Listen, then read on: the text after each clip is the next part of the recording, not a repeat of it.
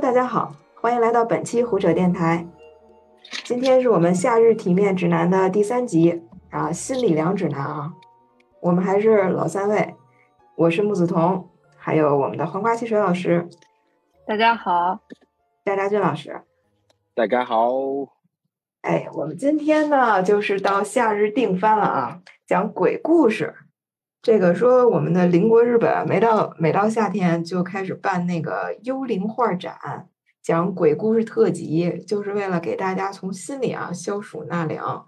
我们今天呢也来那个效仿一下，讲一讲经典的夏日怪谈，还有这个今年好看的恐怖片儿。我们就先从鬼故事讲起吧。大家小时候肯定都听过不少鬼故事，哪一个让你们印象最深刻？我那我先来，您先来。呃，我是这样，原来我们那个单位单位就是前司老板，他也听鬼故事，然后推荐过我一个鬼电台，那个是荔枝上的一个叫一番鬼话，挺有意思的。然后他他也是就是就是集聚很多鬼故事嘛，然后就是就是哎收集鬼故事，然后给大家聊。然后当时呢，他就他在这个节目里有一期是特别特别可怕的，然后我就听见了，他讲是这样，讲是西坝河。就北京西坝河，对对对，北京一地儿，反正就是有一条河，这个河，呃，反正小河吧，小河。然后有一人呢，他特别爱养狗。有一次他养狗的时候呢，就路过那西坝河的，因为那个就是它跟城市里大部分的那个小河流都一样，你知道吧？就是都是那种哎河栏杆，然后这边有一斜坡，斜坡上的草地这种的。让他遛狗就走这草地，然后呢，他遛狗的时候发现有俩人跟这草地上摆成了。一个北字形跟那儿直挺挺的九十度角坐着，就组成了一个卡帕。哦，然后那不是情侣吗？呃，不是，不是，就跟练功似的，你知道吧？哦。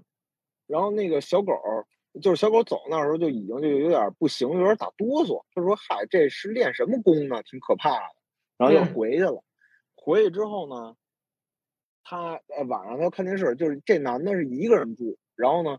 他跟那个，他跟那个屋里就看电视，那狗呢跟那窝窝着。然后后来呢，晚上半夜就有那种敲木板的声，就模模仿一下，大概就是这声，就这声，就敲门，你知道吧？就他那门是木板门，然后敲，反正就差不多这个声。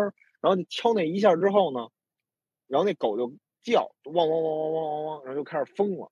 疯了之后，然后他就觉得这事儿不对劲儿啊，因为那狗就整个人就不对劲儿，你知道吗？那一直在敲。就那个声，他开门看也没人，但是一关门就有这声。然后后来他受不了了，就拿把拿了把菜刀，就往那个门上剁了一下，我剁剁了一下，然后那那菜刀就立那儿了，那狗就已经不行了，就已经就是蜷缩起来在一个角那儿了。然后蜷缩起来在一角那儿，然后他说：“哎，那没事儿，那你就睡吧。”然后我也睡，然后俩人就睡。哎，不是你什么俩人？他一人一狗就都都都睡去了，你知道吧？然后等第二天他再起来，就发现那狗已经死了。哦，啊，然后这，然后他又挺伤心的，但是这人就喜欢养狗。过两年他又养了一只狗，然后呢，养完这只狗之后又是同样的事儿，他没碰见人，这次只不过他就又听见有人咚敲一下门，敲一下门之后呢，那狗跟上一只狗一样就也死了。然后所以这事儿呢，他也没有说怎么回事，就说这事儿，单听我就觉得挺诡异的。就反正这是我成年以后听起来就是印象最深刻的一个鬼故事吧，这是我的。狗是有灵性啊！我觉得我小的时候，只要我因为我特别害怕鬼，就是只要有人吓唬我，我都会被吓到。比如说那种特别简朴、远古的鬼故事，就是深夜的公交车里面全是鬼，是灵车啊；还有那种电梯里有鬼，只有小孩看到了，大家都看不到；或者说你脖子上骑着一个鬼，然后可能只有动物和小孩能看到，但是大人是看不到的。就但凡只要听了这样的故事，我就后背就发凉。然后长大之后，我是看了一特别搞笑的鬼片儿，那名字我忘了，好像是台湾地区的。然后它其中有一个段子，就是说，如果我们平时走到一个什么特别古怪的地方，觉得不对，然后但是你张望了一圈，觉得都很正常，然后你就站着，然后低头，然后从自己的裆，然后往后倒立着看，就倒着看世界。然后你倒着看世界的时候，你就能看到一些不该看的东西。然后就是自从我知道这个梗之后，就是长大之后啊，自从知道这个梗，然后只要我就是不经意间我就是捡个东西啊，或者说就是头往下低着看的时候，我就总感觉有东西在看我，我就总感觉我好像能看见什么不对劲的东西，或者说挺吓人的东西，但事实上我都没有看到过。但是只要就是因为有这个故事存在，然后我就没有办法正常的去做一个捡东西的动作。还有同等效果的，还有那种半夜梳头，因为小的时候。就是谁吓唬我，啊就说你凌晨的时候，或者说两三点的时候，你对着镜子梳头就能看见鬼，还是怎么怎么地。然后我又是一个爱熬夜的人，我经常就是两三点才开始洗漱嘛。然后两三点的时候我洗脸，就脸上打着泡沫的时候，我在想，坏了，这后面如果有一鬼怎么办？或者说就是两三点的时候，就是洗洗漱完梳头，然后梳着梳着就感觉后背开始发凉，说是不是现在有点太晚了？我梳着梳着是不是就？碰见个什么东西怎么办？就就反正我胆儿特别小。对，最可怕的就是这种后背里边的后背的鬼，它让你感觉它一直在，但你又永远看不见它。对，就赶紧就洗完脸，然后赶紧往后看，然后发现哎什么也没有，自己吓自己。我小时候就被这种故事吓得不轻，就是有一个故事叫对叫背靠背是姐妹，然后讲的是说。啊，有一个小女孩在百货店看了一个娃娃，然后古董娃娃特漂亮，主要是她那个眼睫毛非常的浓密，然后忽闪忽闪的，小小女孩一下就喜欢上了，把它买回家也挺贵的。结果买回家之后，突然发现这小娃娃不太对劲，就是它经常会消失，尤其是一到晚上你就找不着它了。然后呢，一到晚上这小朋友就听见床底下有声儿。这个是一个小女孩的声音，她在说“背靠背是姐妹”，一到晚上就有“背靠背是姐妹”。然后呢，等到了这个第二天，这娃娃又找着了，又出来了。就这么过了几天之后，这个小女孩就人没了，人没了，就是对，就就等于去死掉了。死掉之后，大家就发现这娃娃好像更漂亮了。然后他的眼睫毛就多了一根，就是这么一个没头没尾的故事。我已经开始害怕了。哎呦，小时候吓死我了！我老觉得我床底下有东西，但这东西你又，你一躺床上你也没辙，你也不能说你再把头伸下去，伸下去才恐怖呢。啊，对，就跟门锁似的。对对对对对。就大家有没有亲身经历过的灵异时刻？这刚才都是道听途说。呃，我有过一回吧，然后那个那回其实我之前在胡车里讲过一次，但是我再给大家，就可能有些新朋友没听过我这故事，但是但是我还是给大家重复一下吧。就是之前有一次出差，我去英国，然后去英国的时候呢，然后晚上就就是就是相当于你前两天不是采访嘛，就采访那个，呃，当时是去那个育碧游戏的一个采访，然后后来晚上呢，就是不是第二天就第三天就可以去伦敦市中心玩了。然后我刚落地那个英国的时候，就直接给我拉到那农村了，就是伦敦南边的一个伦村叫克劳德。然后我去那儿之后呢，呃，就住的是一个连锁酒店。然后晚上就那屋特大，他就敲了一声，叮一声。然后我觉得，哎，这伦敦的这门怎么老有这么清脆的响声？不会有人恶作剧吧？我也没管。然后后来我到伦敦市区之后呢，然后就住了一个酒店，叫皇家骑兵酒店。然后那个皇家骑兵酒店是一看就特老，里边还挂着画。然后我一开始就住的是三楼，三楼的一个酒店，然后相当于是能看见它那个它那个酒店是一呈一个回字形，中间有一个花园，就能看见里头花园。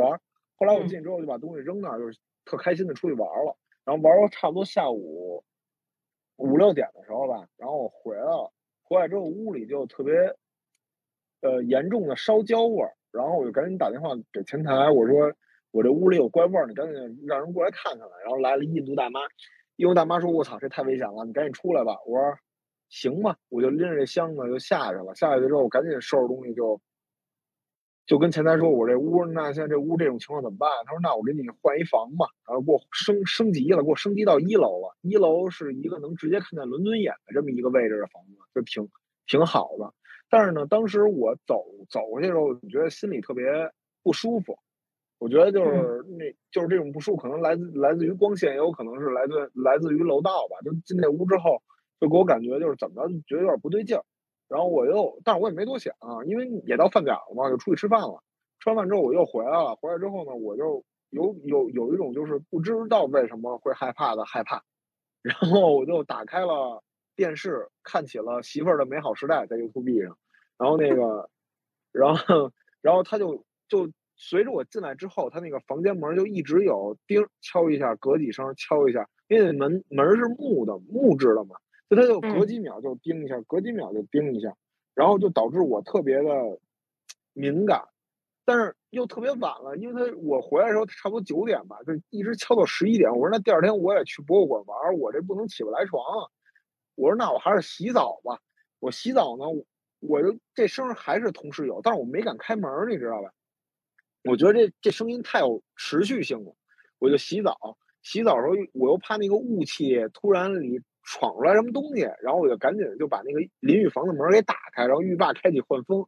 然后那个厕所门也打着，就跟那儿洗，洗到一半就我洗头。虽然我没头发，但是我也洗头。就是我意思说，我留圆寸，但是我也洗头。然后在那个我洗头的瞬间的时候，然后就门口就传来一声特别大的敲，就跟那脚踹门声似的。然后我直接给我吓出来了，吓出来我说谁呀？然后就好一点了。但是这事儿就让我一直就伦敦那几天都没睡好。但是我一直觉得这事儿是有问题的，就我个人觉得是一个灵异的点。太吓人了，那一脚太吓人了，主要是。你你是住在走走廊尽头了吗？呃，不是不是，我他那个他那个酒店是你一下电梯之后，然后它有一个隔离门似的，然后就相当于那个木门，你推开进一扇之后，它又是一个隔离区域，左边右边各一扇，中间就相当于是一个廊房似的那那种东西。然后我是住在右边第二间房，右边的第二间房，嗯，然后其实按理说那个酒店的安保应该是不错的。嗯，就不应该是恶作剧，所以就是这些点加在一块儿，就觉得比较担心。给我们维宁，给我们瓜老师吓得都不说话了，太害怕了，沉浸在这种恐惧里了。嗯，瓜老师有有经历过吗？我和扎老师一样，也是在酒店碰见的，所以说酒店这个地方真的是很邪门儿。哦，你经历我当时。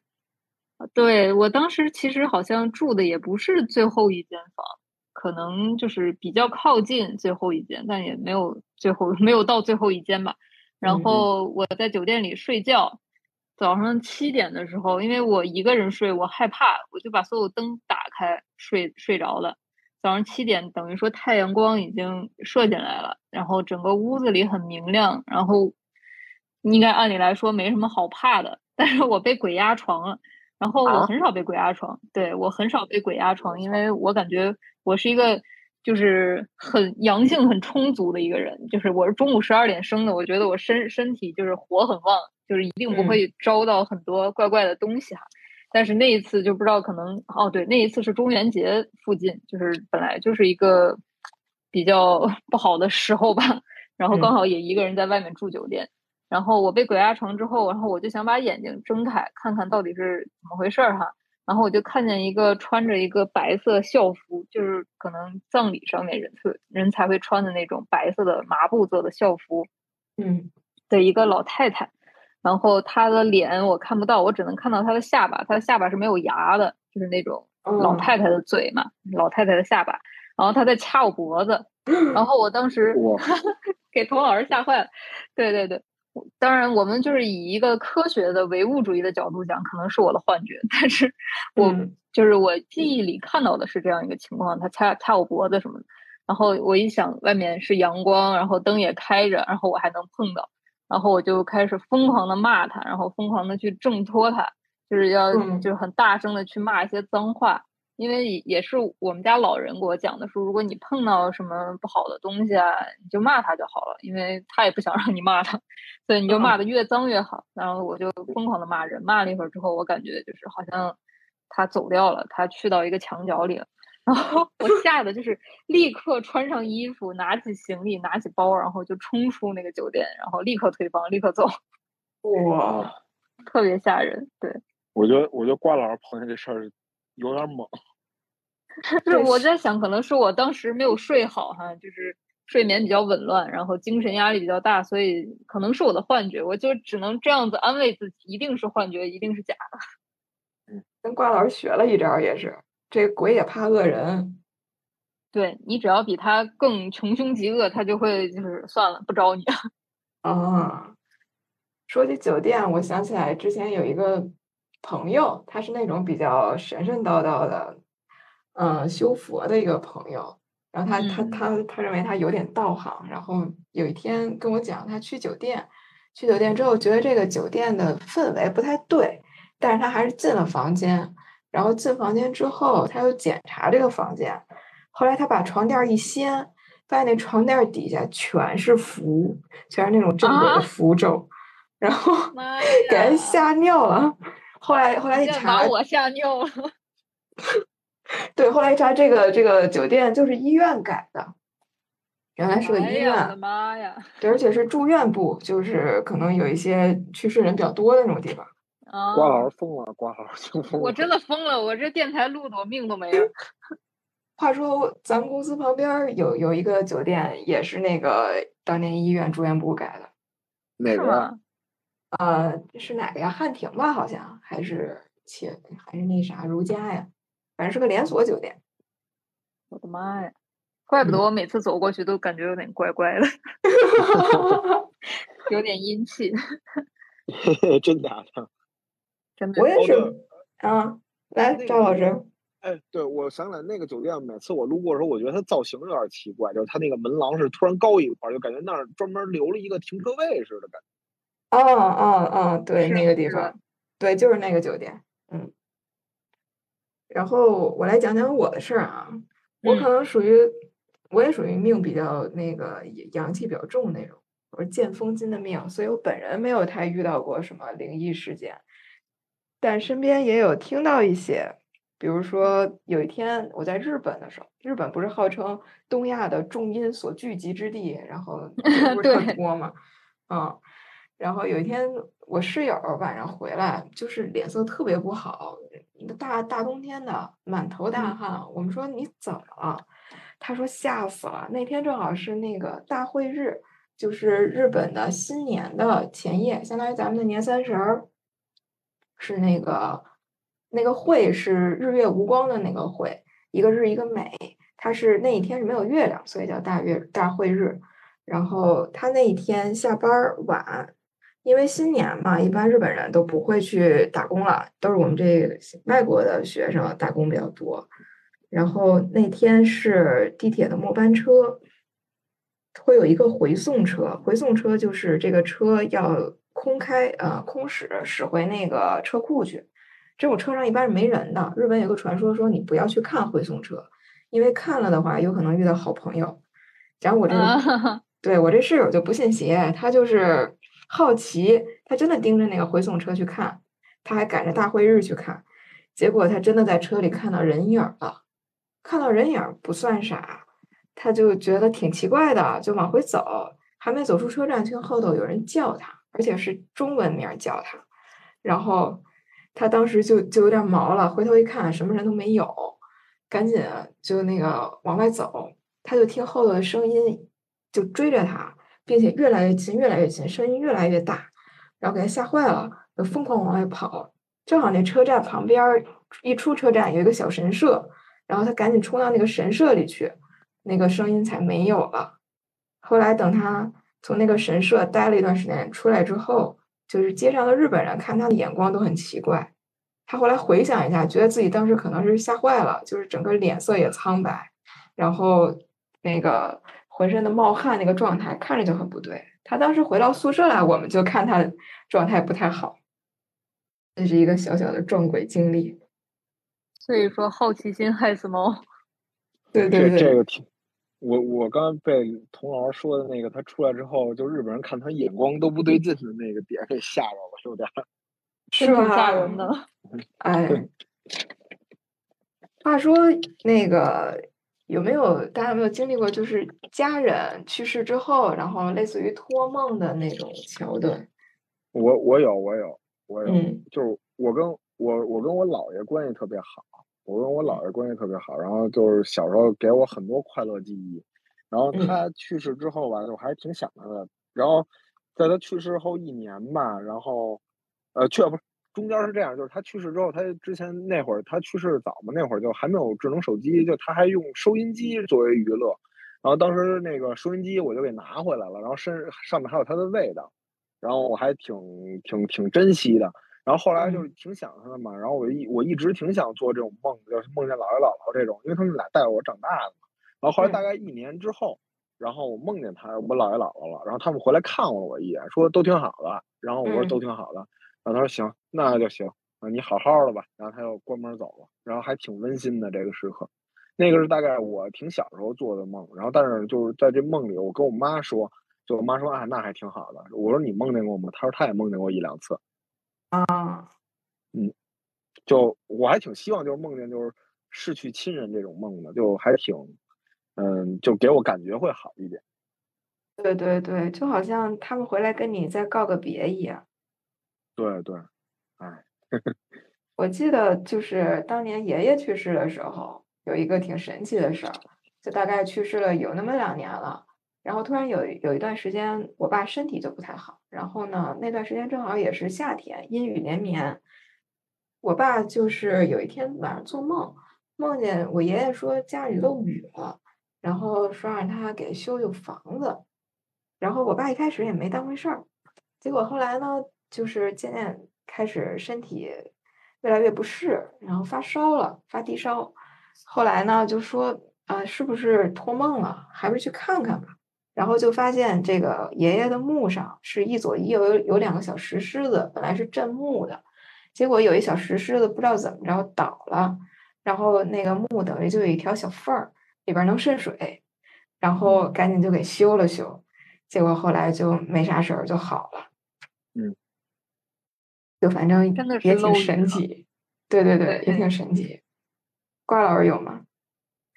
我是一直就是我姥姥和我爷爷走了之后，我特别想让他们给我托梦，但是好像是隔了好久好久，这两年才慢慢的托个梦。但是他也不是说过来跟我讲什么，可能就是带我坐公交车啊，或者说带我在街上转转啊，就是有点像小的时候的感觉。但是比较有意思的是，就是我妈说还是我哥哥说，就是我姥姥给他们托梦。说想穿想穿一些新的衣服，然后他们做完这个梦，然后第二天就赶紧去出发去那种卖殡葬用品的市场买了一些纸的衣服，刚好那会儿是换季嘛，可能就是秋冬，然后没有新衣服穿了，就给他烧了好多好多好多衣服，然后就是烧完这个衣服之后，大家就觉得就心里好像就是。安定一点了，就是他在那边可能会有衣服穿，然后穿的暖和一点这样的。嗯，对，我是老李儿。话说，我给大家讲一个，就我我小时候觉得挺神奇的事儿，就是土地公公的传说。他是我分别在两个完全没有交集的人嘴里听到的故事，然后一个在东北，一个在河北，但是他们讲的故事特别的相似。这个东北的是我曾经的一个室友，然后这个室友讲，他说那个小时候体弱多病，然后呢家里在农村，这个有一天爸爸妈妈出去下地干活，然后姐姐也跟着去玩去了，家里就他一个，突然呢地里冒白烟儿，冒出一个老头儿，得慈眉善目的，然后这老头儿说：“哎，小姑娘，你这个老生病不好，我这有瓶药，你吃了就好了。”然后给他一小瓶儿。正说着话呢，突然老头回头看了一眼，然后噌就消失了。这个室友吧，一直觉得是在做梦，因为那时候也太小了嘛，就觉得是童年的奇怪的记忆，也没当回事儿。后来等长大之后，突然有一天跟家里人吃饭的时候说起来这个事儿，说起来这个事儿，突然他姐说：“我知道这事儿啊，这事儿是真的，因为当时我从地里跑回来，听到家里有人说话，我趴门缝一看。”我看见那老头了，然后那老头当时回头就是看见姐姐了，所以消失了。然后呢，这时候当妈的也说话了，他说他妈说这事儿我也知道，因为我后来回家的时候看见那瓶药了，怕是不干净的东西给你扔了。然后我室友就非常遗憾，哎，原来真的有仙丹没吃着。后来过了两年，我在那个另一个河北的朋友那儿听到了一个类似的故事。他说是当年饥荒的时候，他那个奶奶他奶奶遇到了饥荒和瘟疫，当时那个村儿的人几乎都死绝了。然后他奶奶那时候是个小姑娘，这个时候也是一样的情况。他们描述的最神奇的点是，他们描述的都土地公公出现的时候，几乎是完全一样的描述，也是地里冒白烟儿，出来一老头儿，慈眉善目的，然后给小姑娘一瓶药。然后这个朋友他奶奶是真的把这瓶药吃了。然后据他说呢，奶奶就是耳聪目明，活到百十来岁，然后这一辈子无病无灾。真的是仙丹啊！呃，真的是仙丹。我也好想碰到他。所以说，可能土地公公的故事广为流传也不是没有道理，是一种民间传说的感觉。对对对对对。哎，这个故事就不可怕了，我们那个不能达到清凉的目的。慈慈祥的感觉，很温馨。对对对，这属于神怪传说。我们要回来，回到可怕的故事上。就是有没有小时候被吓得睡不着觉的时候？那时候是被什么吓的？嗯，我我是因为有一个事儿，我我睡觉的时候被吓得睡不着觉。有一个事儿吧，有一个事儿。嗯。然后我来分享一下，是原来我在那个美术美美术那个班儿，就因为高考的时候他有一个美美术生嘛，然后我报的是那个，然后当时是在就北京郊区的一个地儿，然后他有一个男同学，他平时睡觉不老实，但是那天晚上他格外不老实，来回尬悠，来回尬悠。然后我说你不睡觉干嘛呢？然后他说他就从上面下来了。我说你干嘛呀？他说借个火，但是他不抽烟，你知道吧？就那个瞬间，我觉得我操，这事儿不对劲儿啊。我我我说，我就没敢转头。我说你你你拿吧，就在我枕头边上。他他他他就拿了，就在那边。然后我没敢转头给他，就直接给推到那枕头边上了。然后他又给拿，他说谢谢啊。然后点完之后又给放回来了。后来我就觉得不对劲儿，因为他也不抽烟，你知道吧？我说心心说他借火干嘛呀？然后那晚上就没睡好。然后第二天我问他你抽烟了吗？他说他说我没有啊。然后给我吓，反正挺够呛。当天晚上我也挺够呛的。妈呀！我现在被吓到了。就那个是大概，当时那地儿我还记得，那个那画室在哪儿呢？在那个明春院，就北京大兴那边的一个地儿，就是一个一个一个小区里。哎，你好机智的把我吓到了。没有，就当时就是你不，你很难说清楚那种恐可怕的感觉是从哪来。就跟我就是讲那第一个故事，就是我在日本啊什么，在英国的时候，就是你你不知道为什么这事儿会让你恐惧，但他就是让你有点不太敢。哇，这太可怕了！就是这两件事。瓜老师呢？我是我没有碰到像这种这么可怕的，这种已经超出我的承受范围了。如果就在现实生活中，我碰到这个，我我可能就吓晕过去了。我的天，真的太恐怖了！我只会就是因为看了恐怖片儿，然后才会就是半夜老回想、回味那些恐怖的镜头。就睡不着。我记得就是比较经典的就是当时第一次看完《招魂》之后，就按理来说很多人看完那个他就忘了，就是睡一觉起来就是跟没看过一样。啊，我可不行，我那天晚上就是看衣柜，觉得衣柜上站着谁；看天花板，觉得天花板上要突然出来一个鬼脸；看那个窗户，觉得窗户边儿也不对，就是。就整个卧室里就没有对劲的东西，尤其是衣柜啊，就是衣柜上面或者衣柜里面会有什么东西，还有床底下。哎，那一晚上真的是给我折磨的，就是怎么睡都睡不着，开着灯也睡不着，就就只能听郭德纲才能睡着。只有快乐能驱散恐惧。对我发现一个比较好用的方法，就是看完一个恐怖片之后，去看一个就是最能逗笑你的东西，看周星驰也行，看谁都行，就是必须要。缓冲一下，哦，对对对，对我想起来，我我小时候有一次半夜就是被梦吓醒，然后那个梦是特别特别真实的，那个摄魂怪，就是哈利波特里守那个阿兹卡班的那个妖怪摄魂怪，我就梦见他冲着我过来。书里的描述不是说他能吸走人的所有快乐吗？我当时就真的觉得我的所有的快乐都没有了，并且他那个枯枝一样的手还不断向我伸过来。当时我腾就是坐起来了，就是我不知道人竟然能在睡梦中真的能吓得哐一下坐起来。当时是弹，对对对，弹射一样的坐起来了。突然意识到原来是做梦，真是吓疯了那天。你说这个摄魂怪，我就想起来环球影城那个过山车，就是那个虚拟的那个，它有一个 场景是一个非常巨大，就是有点巨物恐惧症的一个几米高的摄魂怪突然到你面前。我当时就是今年今年才去的吧，应该是。嗯，哎，我当时给我吓的呀，就是大白天的给我吓的都半天没缓过来。妈呀！就童年阴影具现化。对，对，还有什么《盗墓笔记》？当时《盗墓笔记》里边，哎，就是小时候被吓的那个阈值它也低，就什么东西都能吓到。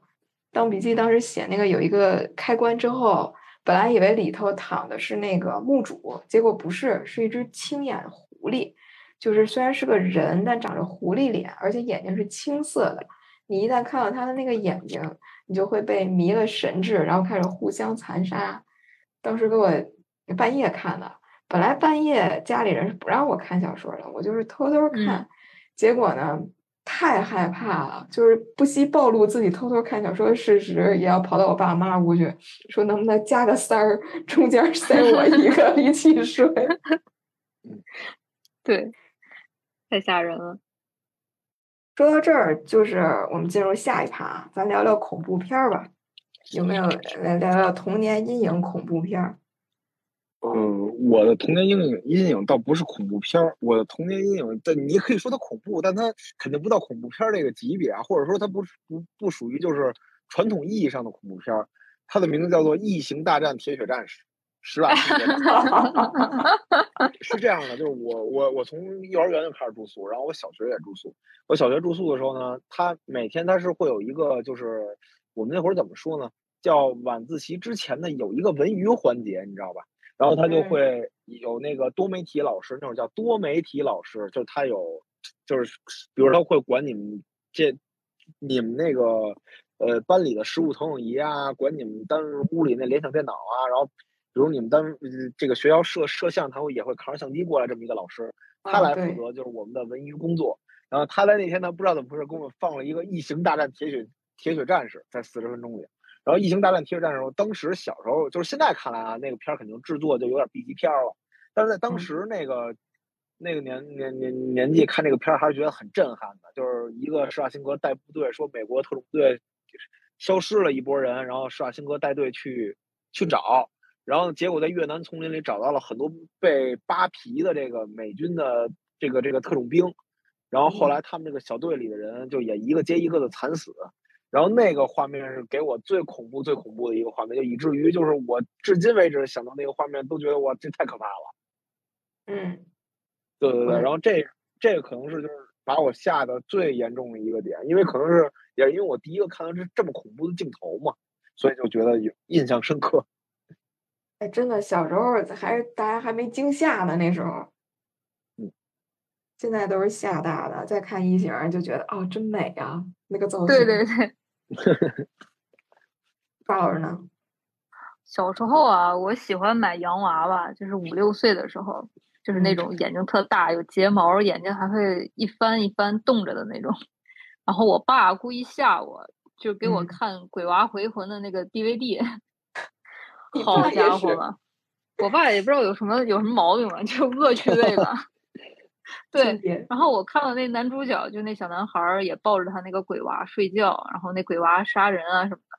然后我当时看见之后，然后我再看一眼我那个娃娃，他跟那个鬼娃恰吉长得就基本上等比例大小吧，也是那么大个儿，也穿着衣服，眼睛也会动，头发也呲啦着。然后我当时就给那娃娃扔了，我求我妈说。求求你了，把这些娃娃都扔出去，然后咱以后再也不买洋娃娃。这是我一个比较比较就是著名的童年阴影吧。就现在看那个电影，肯定就觉得还挺可爱的呀，挺好玩的。但当时你想，一个小小孩啊，而且我当时真的很依赖那个娃娃，真的就给我害惨了，真的是 PTSD 了。然后再长大一点之后，我们电视台那时候可能也没有什么审查呀什么的，就是我们当地的那种电影台经常放一些盗版碟，就是香港的那些，呃，山村老师啊，还有就 Office 有鬼，然后怪谈协会这些，就是你现在看那些就是香港八九十年代拍的那种港式鬼片儿，就制作很粗糙，那些特效还有那些鬼的鬼脸，就是感觉像塑料的。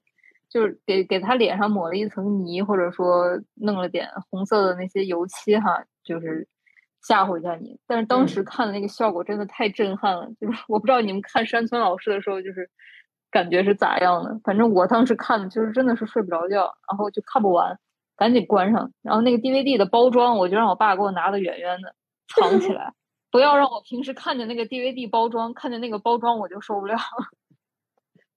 哎，我小时候看看海尔兄弟，我都害怕，就那个，他片头那个音乐特别阴间，不知道你们有没有印象？他片头唱那个什么“打雷又下雨”之前，有一个那个闪着蓝光的台标的那么一段然后那一段有一个特别悠悠的带着金属音的感觉的音乐，就特别可怕。我小时候一听那个我就害怕。哦，我知道就是。就是有点类似于就是一个点往外扩散的那个声音吧？啊，对对对对对对。然后那个，而且里边不有什么老族长为了那个，也不知道他为啥，反正就是火山爆发了，然后所有族人都跟着海尔兄弟跑。老族长说不，我要守护我们这个世代生存的家园，然后他就被岩浆吞没了。就就小时候觉得海尔兄弟是个特别可怕的动画片儿。还有那个，还有那个什么，那个《少年包青天》里的那个暴雨梨花针那一集也特别可怕。哦，我听好多人说过，那也是童年阴影。对，《海尔兄弟》里不还有那个什么呃，邪恶组织研究的生物微生物泄露，然后那生物能吞噬所有的东西，它到哪儿，它那个繁殖到哪儿吞到哪儿，然后就把什么人呐、动物啊全给吞没了，特别可怕。这个设定竟然是动画片里的，哎，其实就是现在想想，海尔兄弟还是挺先进的。对对对，你现在很难见上海尔兄弟那个级别的 大制作了。对，然后我还特别害怕的是那个《咒怨》，就是日本经典。你一提起来，我已经害怕了，已经不行了。对，我听见这俩字儿就不行了。哎，我当年哎，上期节目不是讲那个说我们有生物小组，然后生物小组那个做恐恐怖片儿对儿童心理的那个研究嘛？当时在那个小组上面放的就是《咒怨》，那个片儿太刺激了吧！真的是效果好到我们完事儿之后，就那时候已经挺晚了，因为小组都是课后活动，大概到晚上六七点了，天都黑了，然后。学校的楼道里，为了省电，已经把灯关了。然后所有小组的女生一起手拉手串成一排去厕所，太吓人了，吓得不行。然后我当时去厕所，对，当时到了厕所，我进了那个隔间儿，我不敢脱裤子，恨不得想尿裤子里。当时是吓坏了。咒怨的恐怖之处其实就在于它特别的日常，就是感觉你躲到哪都没用。我印象里有那个是，对，有敲门儿，说敲门的时候，对你看见自己哥哥在外头，好像是个女孩。你可不敢再细讲了，你再细讲下去，我可怎么办？反正吧，睡不了觉了。对，就是你，我今儿别睡觉了。别睡了，别睡了，别回去报报警，喜奔老师。这太恐怖了，我就不敢想“咒怨”两个字，就想到这字我就已经开始害怕。那聊到这儿，我们来聊聊不同的恐怖片吧，就美式的、日式的、港式、泰式，大家觉得哪种最恐怖？嗯，我个人最受不了的其实是泰式的，我觉得泰式是邪性，就美国就对，美国好给你整那个血腥 B 级、血浆血浆 B 级片儿那种感觉。然后日式的那个日式的日式也挺可怕的，反而亚洲的恐怖片我觉得都挺瘆人的，可能因为有相近的文化关系吧。就比如说那个呃也网飞上有一个那个韩国都市怪谈，它第一集不是学校厕所的那个事儿吗？其实就是它的很多情节上的设定可能更贴近于咱们中国的观众，所以就是我个人觉得就是东亚的都差不离，都挺可怕的。但是香港可能是个例外，就我不太喜。就我对香港恐恐怖片不太感冒。香港有有搞笑成分比较多，感觉。嗯。还有。搞笑是。对对。还有啥？我我就这么认为的，就可能最近看的那个泰国的那个萨满，我觉得挺可怕的。泰国那个萨满，就是包括它伪纪录片的形式啊，然后做法呀，然后这种点就让你感觉特别不舒服。嗯，灵媒，嗯，对对对对对对，特别不舒服，就是因为它跟咱们文化，因为这些东西咱们身边都对对太近了。我我特别我比较怕的也是日日系和那个泰式，但我可能更怕日日系一点，因为我觉得日系它就是能拿捏住你每一个试图逃脱这个恐怖的东西，它能把你的逃脱物变成恐怖的东西。比如说有东西敲门，我害怕，我就把电视打开，我听听声儿。结果像日本恐怖片儿，他就会说这个电视突然开始滋滋啦啦的，然后呢就扭曲了。然后女主播的脸就扭曲成了鬼脸的样子，他能把你的任何一点，对，比如说你逃到被窝里去，觉得被窝很安全，结果他会说这被窝里你把头蒙住被子，结果你抖抖抖抖抖，突然你消失了，你这个人就没了，简直是吓死。他让你最恐怖的是逃无可逃。对，就没有地方可逃。我我是觉得就是所有里面就日本人，这个日本人拍恐怖片儿 真的是太过分了。我觉得是日本人最最会吓人的。之前嗯我们在另外一个老师家里，云老师家里看过一个 B 站上播放量非常低的一个记录短实验短片，它叫《死画像》，它就嗯是一个日本的一个一群年轻人搞出来的，它也是那种伪纪录片儿，然后手持 DV 拍出来的，它就是全程给你包装的非常的真实，就是说我们就是一帮呃找刺激的年轻人，然后我就是在拍一个实验短片，这些就是看到的东西你要自己负责，它就是有很多交互性，就是说这个东西很邪性，你看了之后你也会撞鬼哦，我告诉你，嗯。他就会在那些监控的那种像素很低的录像里啊，或者说手持 DV 里啊，在一帧的那一秒钟出现一个鬼脸，或者说出现一个很细、很细微的一个东西，然后就这一嗯秒钟就会把那种顶级的恐怖片儿爱好者吓得半死。就是我们云老师，就是看遍所有恐怖片儿，他已经就麻了。他嗯看恐怖片儿就是抠着脚看，就是毫无感觉。但是他看 这个叫《死画像》的这个日本的这个实验短片，就是它其实是一个蛮朴素的鬼片儿，就是没有那种特别复杂的东西，就单纯的是鬼出来吓人。然后哎呦，他就给吓的，然后我我们三个人一起看，我们三个人吓得晚上不敢回家，就是太害怕了，都已经快三十岁的人了，看了还是觉得很恐怖。我觉得日本人真的是就是在全亚洲里面，他们做恐怖是太就做的是最好的。对，他是那种渗到你骨头缝儿里，从心里让你害怕。对，就是渗到骨头缝儿里，就让你就没有办法逃，你也不知道就在很日常的情况下你会碰到什么，这个就真的蛮恐怖的。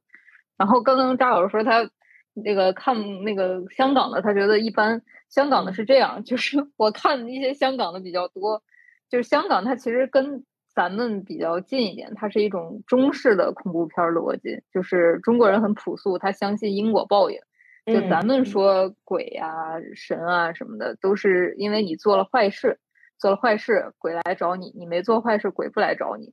然后如果找了好人麻烦，那这个鬼就是一个坏鬼，坏鬼是会被降服的。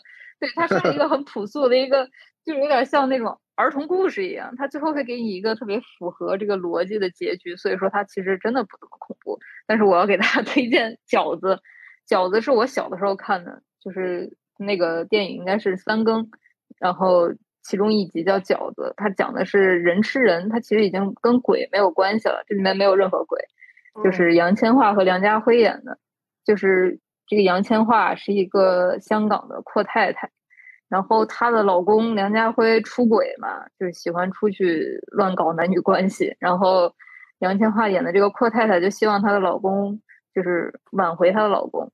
但是她的老公又是那种色欲很强的人，但是杨千嬅这方面又不太行，所以她想让自己重回青春。然后她就这个时候认识了一个，呃，一个很神秘的女的。这个女的说：“我这儿有一种饺子，你吃了之后，你就会老公就会特别爱你，你就会特别漂亮。但这个饺子馅儿其实是用流产的婴儿肉做的。”然后我记得我小时候就瞥到了那一幕的时候，我整个人都麻了，因为那 当时我也特别小，可能就上初中的时候吧。就是这个神秘女人在厨房剁馅儿，然后剁的馅儿是那种呃流产出来的小小的小婴儿，然后就是粉红色粉红色的。然后他剁完馅儿之后，他捧出来一碗煮好的饺子给杨千嬅吃，然后杨千嬅吃饺子吃的特别的幸福，又诡异又阴森，然后那种东西感觉在看鲁迅写的小故事一样，就是这是一种中式特有的恐怖，人吃人嘛，这个真的是太吓人了。而且最好玩的一点就是这个神秘的女人，就是做这个人肉婴儿饺子的人，她其实是从呃大陆内地去到香港的，然后他。在房间里贴的一些东西，然后自己当时他其实是一个红卫兵，然后包括他是一个呃计划生育时期的一个标兵，所以他非常会给人做流产。哦，然后他也是有很多的饺子馅儿，这个是一个我觉得还 挺好的一个港式的，对，它已经不是恐怖片儿，它已经像是一个伦理片儿，对。他说：“我觉得美式虽然就是以血浆著称，所以它不太恐怖，但是它特别善于塑造鬼的形象，鬼和怪物的形象。我感觉很有想象力。对对对，它能它能真的塑造出让你害怕的那种形象。像中式的什么日式的，好多时候你是看不见那个鬼的，鬼真出来打的是那种害怕，对，很模糊的感觉。但是美国的好像就让它呈现在你面前，就是让你看它。”对对对，尤其就美国的文化其实也是跟我们离得比较远，包括我们看那种温子仁的鬼片儿，就是驱魔师啊噔噔噔在那驱魔，然后十字架倒过来的时候，然后据说就是只要是美国人，他信基督教，他看见十字架倒过来，他就就吓疯了。但是咱们中国人可能看了就觉得啊，这还好吧，就还好吧。但是可能在那个文化背景底下，他就会觉得这也太恐怖了。对对对，就是那个网飞那个《爱死机》第二季，就是僵尸僵尸那个僵尸那一集，就僵尸世界大战那一集。他那个一开始不是两个人跟那个跟那个墓地性爱，然后最后他们又跑到十字架上性爱，最后引发那个问题就是那个十字架倒过来了，敌机。对对对对对对，嗯，这是一个细节。对对对，我特别喜欢他们创造那个细长鬼影。就是像鬼妈妈，然后还有那个佩小姐的奇幻城堡里边那个鬼，它是细细长长的四肢，然后无脸没有脸，然后同时还那个穿着西装，但它有嘴，它咧开嘴之后是那种极为尖细的那种牙齿，又尖又细，还特别的密，跟那个鲨鱼的牙似的。而且他们一般会去寻找眼睛，寻找纽扣眼，就像那个。那个叫什么来着？啊，《冰与火之歌》《权力的游戏》里边，人去世不是要在眼睛上面摆纽扣吗？对，寻找那样的眼睛。我觉得这个鬼是是近年来我最最最欣赏的鬼怪形象。他一出现，我心里就凉气儿。对，他又优雅又可怕。然后我们来聊聊下一个话题吧。有没有特别让你失望的恐怖片，会让你看笑？好，我先说，我我我觉得就是因为我是一个胆儿特别小的人，就是只要这个恐怖片儿，他认真拍、认真吓我，我都会被吓到。如果我觉得不恐怖的话，那这个恐怖片儿就非常失败了。我要先对我要先提名，就是修女，修女就是这个东西，它当时我不知道大家还记不记得，就几年前，它的噱头非常的大，就说能能给人看的吓死。怎么怎么样？然后预告片出来的时候，大家都说完了完了，要吓死了。然后这个肯定比招魂还恐怖。然后修女，我我竟然是一个人看的，而且我看到最后就有点无聊，就是有点太没劲了。赶紧赶紧演完吧！你想杀谁赶紧杀，你你想吓谁赶紧吓吧。我已经不耐烦了，就是 看多了还觉得这个修女的形象挺可爱的。就是我觉得这个片子反正不怎么吓人，就是一些行为。我觉得一些恐怖片儿它拍的不好的原因是它在心理上没吓到你，它光用一些就是外在的形象，你想修女那张脸就是大概什么样，大家也知道，他老是用他那个外表那个物理的东西去吓唬你，那其实你多吓几次你也就麻了，但是他在心理上没有对你造成任何那种悬疑啊，包括。对，就是他没有魔法攻击，你就多攻击我几次，哎，我无所谓了。反正 P 站上面很多那种修女形象的那种片子，看多了你就会对这个形象就产生一些误解，然后就就是觉得它不不可怕。嗯，还有一个我要吐槽的就是前两天比较火的台台湾地区的一个那个丧尸片吧，哭悲嘛，对，当时也是噱头很足，说这是台湾地区就是近年来什么多么多么好、多么吓人的一个呃重磅的片子。但是我们看的时候就是全程吐槽，就是一点都不吓人，而且你会非常生气。你知道，一个恐怖片儿就是最低的底线就是把人看生气了。你非但不觉得害怕，你还觉得愤怒。你觉得这你是不是把我当傻子？就是这里面的这些男女主呢，他就是主角光环，就是别人都死了，就他不死；别人都能感染那个丧尸病毒，就他感染不上。而且他的所有的行为逻辑就跟傻子似的，就是你明知道那块儿会怎么怎么样，你还非要往那儿去，那 你你不死谁死，对不对？所以说，这个片子我觉得它不恐怖，它主要是恶心，除了一些那种血肉啊、肢体上的恶心，最主要的是里面的一个反对猥琐大叔那个反派秃头男，他说的话非常恶心，所以就是一下就把恐怖的感觉给浇灭了。就是我们看到最后，就是觉得他说那些话就像猥亵一样。我已经不觉得害怕了，我现在就想直接穿越到电视里，然后用那个斧头给那个猥琐大叔砍烂。就是 你的、你的、你的愤怒已经就上升到了极致，你已经完全不觉得害怕，就只有对这个反派的愤怒，就觉得就是你再说一句，我就进去砍死你的感觉，气的都不怕了。对对对，这电影真不好看，没看的不用看了。还好了。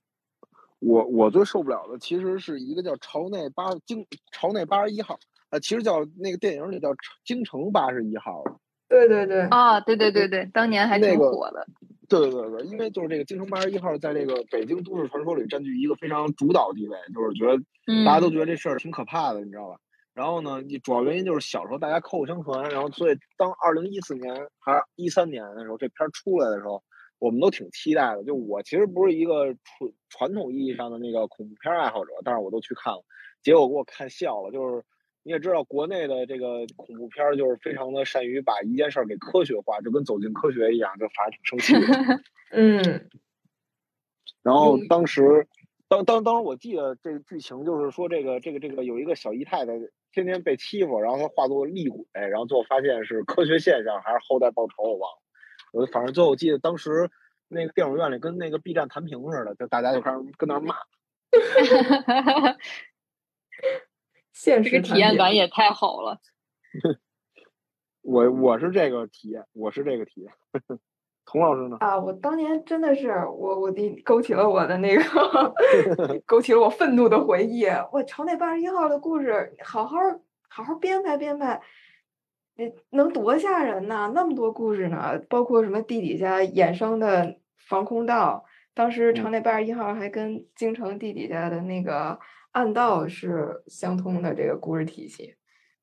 哎，我我我也是看生气了，有的那种恐怖片儿，它有一个恐怖片，对，叫《人肉农场》，它是一个。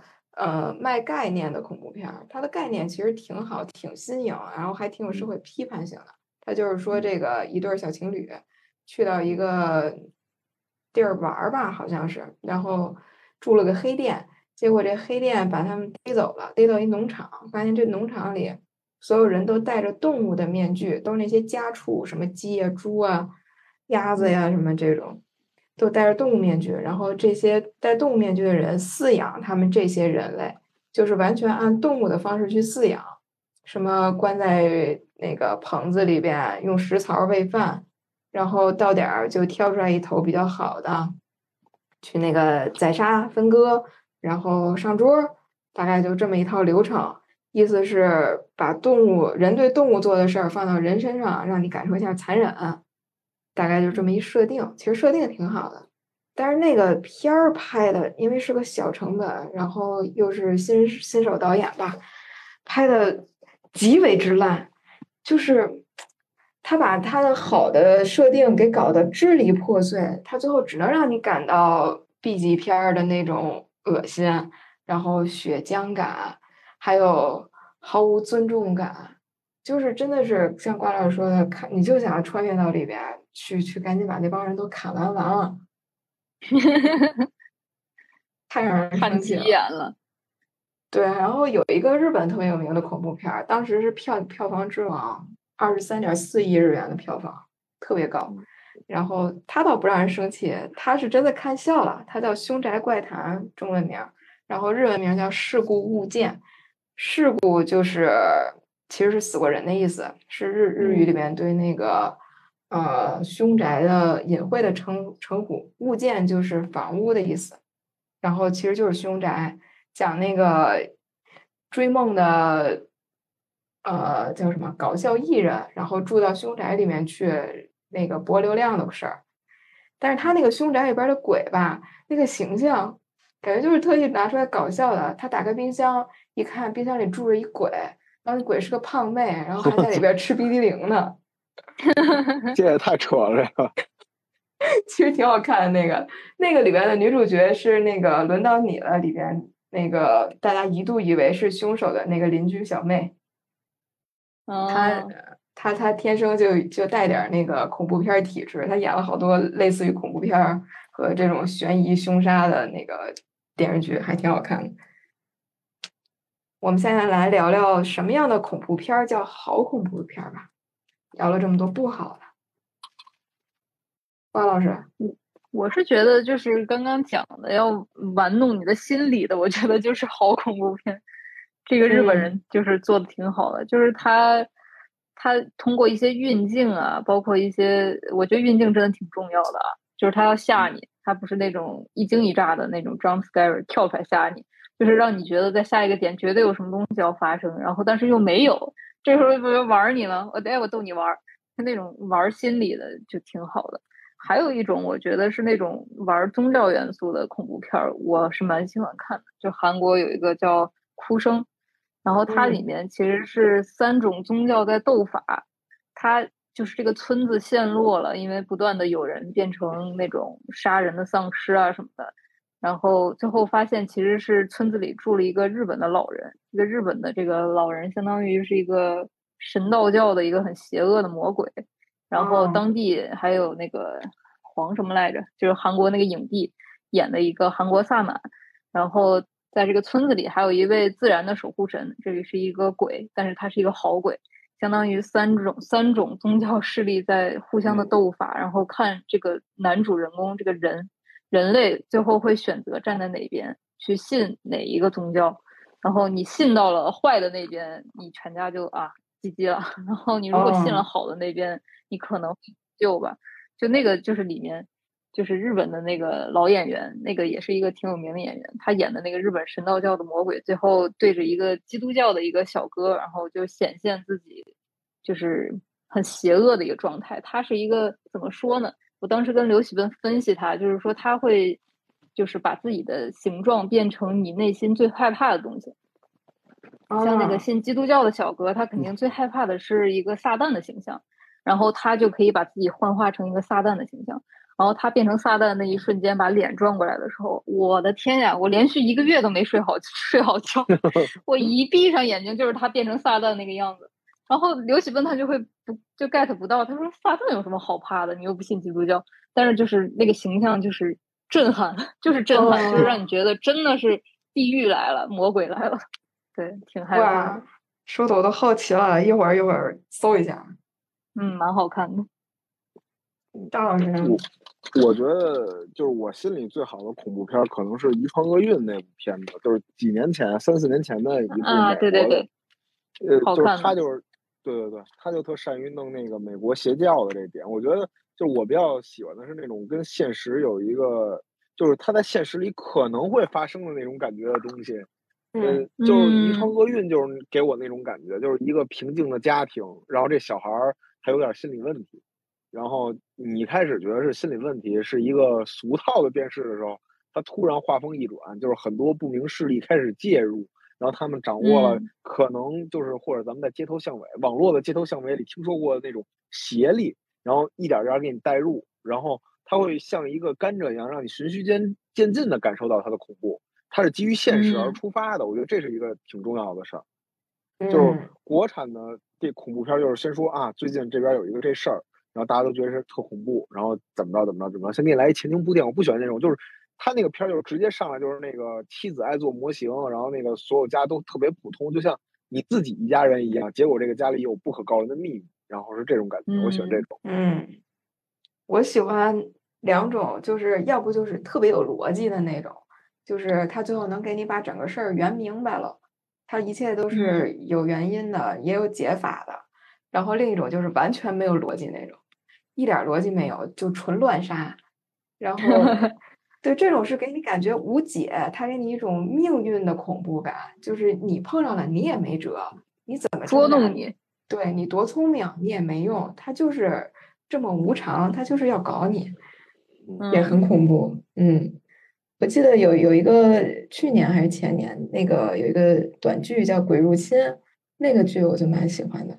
它属于前，它是讲那个一个一个家庭，然后原来他们家闹过鬼，后来呢这一家子就搬出去了，搬出去这个儿女天各一方，再也没有受到这个事儿的困扰。但其实大家都没走出来那件事儿，当年是妈妈死在那件事儿里了，后来他们还是渐渐的要回来去把这件事儿弄明白，在这个过程中，小妹也死了。但是小妹的死等于是帮大家串联起了这些年到底发生了什么事儿，然后实际上是一边吓唬你，一一边就把这个家庭的各个人的心理问题给解决了，就其实到最后还挺温馨的。嗯，这个片儿还蛮好看的。哎，你们没看过吗？没有，我没看过这个。没有。哎，当年可有名了。我是不敢看啊，我当然不敢看。他有一个经典的桥段是说，这个小妹从小就经常看到一个鬼，在她人生中的各个阶段，他看不到这个鬼的脸，但是这个鬼经常在他人生中的重要阶段出现。他每次出现的时候，就是从房梁上掉下来，就是一个吊死的女鬼，然后在他人生中吓了他不知道多少次。但等他最后去世的时候，就是他走到自己曾经住的凶宅里，想去找原因的时候。他被那个这个凶宅里的鬼杀死了，然后杀死他的方法就是把他吊死，然后在他从那个顶楼下坠的过程中，他就看到了当年的每一幕。其实当年每一幕，他小时候看到的都是当年吊死的他自己。我的妈呀，星际穿越了！对，那一幕超酷，是一个很长的剪辑。哎，推荐你们啊，有机会可以去看看。这个设定蛮有意思的。对，好奇。嗯好奇，好看。那我们来进入最后一趴吧。我们来推一推最近的新恐怖片。我来，我来。哎，来来来，我我现在最期待的是那个那个，我这要不说就来不及了，因为这个瓜老师也期待这个，就是台湾的咒。对，你就咱俩就是你就说了吧。对对对，就那个片子是基于那个台湾一个真实真实的灵异事件改编的。然后主要里头突出了很多的宗教元素，就比如说道道教的手势啊，乱七八糟的那些，我就特别感兴趣。然后他那个前厅，我在明天就上网飞了，明天就上网飞。就是观众朋友们听到这一期电台的时候，这部电影就已经在出资源了。对对对，出资源了，赶紧看吧。然后就不破稿，反正就是宗真根据真实事件改编。然后呢，里头有很多道教的宗教元素，还有台湾。我国台湾省的一些当地的一些这个这个这个，比如什么那个三太子啊，乱七八糟的这些细节，就大家感兴趣的真的要看。对于民俗学感兴趣的也值得一看，我觉得。而且它还有一些那种世情关怀，是吧？呃，孤剩下的让瓜老师进行一些补充，对这这这部电影，因为我知道瓜老师也非常关关注这一部。对，就是因为之前哭悲把台湾恐怖片的这个口碑一下给拉下来了。据说这个咒好像就要力挽狂澜，一定要把这个 中国台湾省恐怖片的这个口碑再扎起来。嗯，就是有关于一些民俗信仰，我是去豆瓣上看了一下这个预告片，我没敢看哈，就是因为我太胆小了。我看了一下前情介绍，就刚刚扎老师说的。一些有关于鸡同起鸡啊、民俗信仰啊，就是他们那边当地信的一些东西拍出来的。反正它可能到最后也是一个比较有社会意义的一个事件，就是说它到底是鬼还是人，就是真正恐怖的是啥？就是哎，出资源大家看吧。嗯嗯嗯，可以的。我看今年还有一个《首尔怪谈》，然后感觉评价也还不错，但感觉韩国的。对，韩国的确实都挺可怕的，我觉得。我看了一下那个但是我感觉好像也没有特可怕。它它会有一些挺出人意料的镜头，我就说它是一串儿故事啊，我说其中一个，大家可以感受一下。说那个有一个呃男孩儿，他是从事那个塑料模特行业的，就是那种呃商店里的人体模特儿，他们制作那个。结果有一天，他突然发现库房里边少了一个模特儿，然后那个模特儿呢，他们到处找不着。第二天打开仓库的时候，突然发现多了一具特别扭曲的模特儿。你可以想象，他那个手像麻花一样拧在背后，然后整个人是以那个开飞机的姿势撅在你面前。然后一打开那个仓库，突然看到这么一家伙，给他吓一跳。接着诡异的事情就开始接连发生。他走回家的路上，就看到有一个男人带着另外一个人坐在长椅上，那另外的人。脑袋突然像猫头鹰一样转了一百八十度，就是人类不可能达到的角度转过来。他突然发现这个人的脸是那个塑料模特的脸，就是他是一个塑化的脸。后来我又开始害怕了，后来给他吓得不行，他就开始跑，然后那个塑料模特就开始追他，然后追马上追到他就要凑到他跟前的时候，他吓坏了，就把那塑料模特推到地上推倒了，结果。没想到这个模特特别的脆，他一倒地的时候，那个头就断掉了。断掉之后，流出了人类的鲜血。然后这个男孩就简直是不知所措，他还在想我要不要报警呢。这个时候，突然发现当时带着塑料模特一起坐在长椅上的男人出现在他面前。然后那个男人冲他诡异的笑，让他跟他走。他说：“我凭什么跟你走？”然后这个时候突然发现不对，他的身体开始动不了了。然后他低头，发现自己的手开始塑化，然后他再摸上自己的脸，镜头里面就看到他的脸也开始变成像刚才倒地的那个塑雕塑胶人一样，他的五官也开始塑化了，就是这样一个故事。妈呀，已经开始害怕，没头没尾的。不过大家说他，嗯，您说，那那那那这个这个我在抖音上也见过，当时我觉得特别有意思。哦，对。但不过其实它挺像那个瓜老师应该知道，像那个神秘博士嘛，很像神秘博士那一集，塑胶人、塑胶手，然后追着你跑那个。哎，又开始害怕了。不过就是抖音三分钟说电影，就是已经拯救了不敢看鬼片的我。我发现只要是不管多恐怖的恐怖片，放到那个抖音三分钟说电影解说之后，变成那种阿伟啊、翠花呀和那个什么。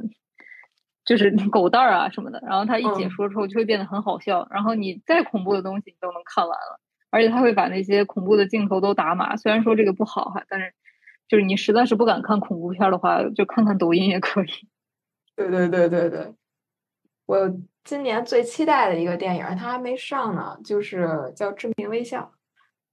太太吓人了，你看了是吧？没，我看了那个预告片封面，我已经受不了了。对他的预告片太惊艳了，虽然也是个新人导演做的，但是那个预告片真的很惊艳。我建议听众朋友们没事可以去搜来看看啊，就是期待一下。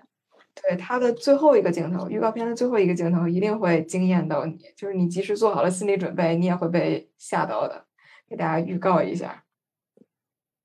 那个刚才童老师在开会的时候把这个链接丢到群里之后，我看了之后。反正 B 站上那个视频给我吓得够呛，也给弹幕上的小朋友吓得挺挺一跳的。对，哎，那个太棒了，他他这个节奏的拿捏已经完全戳中我了。今年九月上映，到时候期待一下。期待一下。我最后推一个啊，最后推一个就是老生常推的《世界奇妙物语》这个夏季片，夏季特别篇刚出，大家都说这个就跟那个。怪奇物语似的，属于经典回归、口碑炸裂系列，是属于他近年来最棒的一期呃一系列了。给大家呃说其中一个故事吧。其中第一个故事叫《送货上门》，它是它其实不是鬼的那种恐怖，它是那种人间恐怖，就是人类的恐怖。它把人性的那种。把人性搁到极端的奇怪的场景下去考验你，然后让你感觉到恐怖的那种。它是一个什么场景？他说，有一个神奇的 A P P，它可以在两秒钟之内为你送货上门，不论你输入什么，只要你付了价，你两秒钟之内，乒乓，它就给你送过来了。然后呢，有一对夫妻发现了这个事儿，他们就开始实验，说到底都能送来些啥？发现除了去世的人不能给你送回来啊，其实去世的人也可以送回来，但是要以这个人的毕生所挣的工资的十倍的价格。来把它赎回来，相当于，嗯，他比如说大宋活人也可以送。你现在在河南，然后呢，你老公在新疆，这个时候你老公说想让你立刻到身边来，他只要把你那个名字填进去，两秒钟之内你就会被送货员直接送到新疆去。然后这对发现的夫妻就靠此非常没溜儿的省了很多旅费，省了很多那个交通费。结果有一天，他俩不小心在同时填了快递对方上门，结果卡到 bug 了，俩人就一起被 一起被送到了一个充满门的异世界。在这个世界里，他们就出不去了，因为没有人可以下单把他们要要把他们赎出去，相当于。然后它的设定是这样：如果是你们是亲人，你们互相拥有的话，那么所有的。送货钱就只收一个运费，八百日元，很便宜，就几十块人民币。然后，如果你们是不相干的人，那就要花你这个整个人毕生的工资的十倍去来有你。所以这俩人他们在外头没有亲人了，没有人能再把他们赎出去，然后俩人就卡在里边。这个时候，俩人就开始想邪招，说要不我们先假离婚。对，假离婚之 后，我们他们在那个 bug 空间里是可以用网的，他们可以网恋。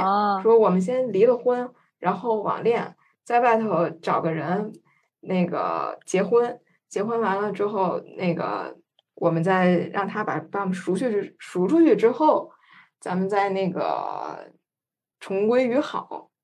结果后来这俩人本来想的好好的，呃。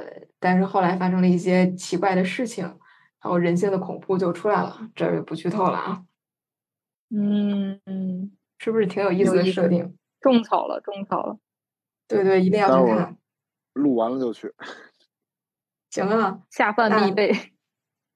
二位老师还有什么要补充推荐的吗？我就是想让大家赶紧明天把咒给看了。这咒我是太满怀期待了，但是要不好看，大家也别骂我。不好看，我们也是受害者。对对对对对对对对。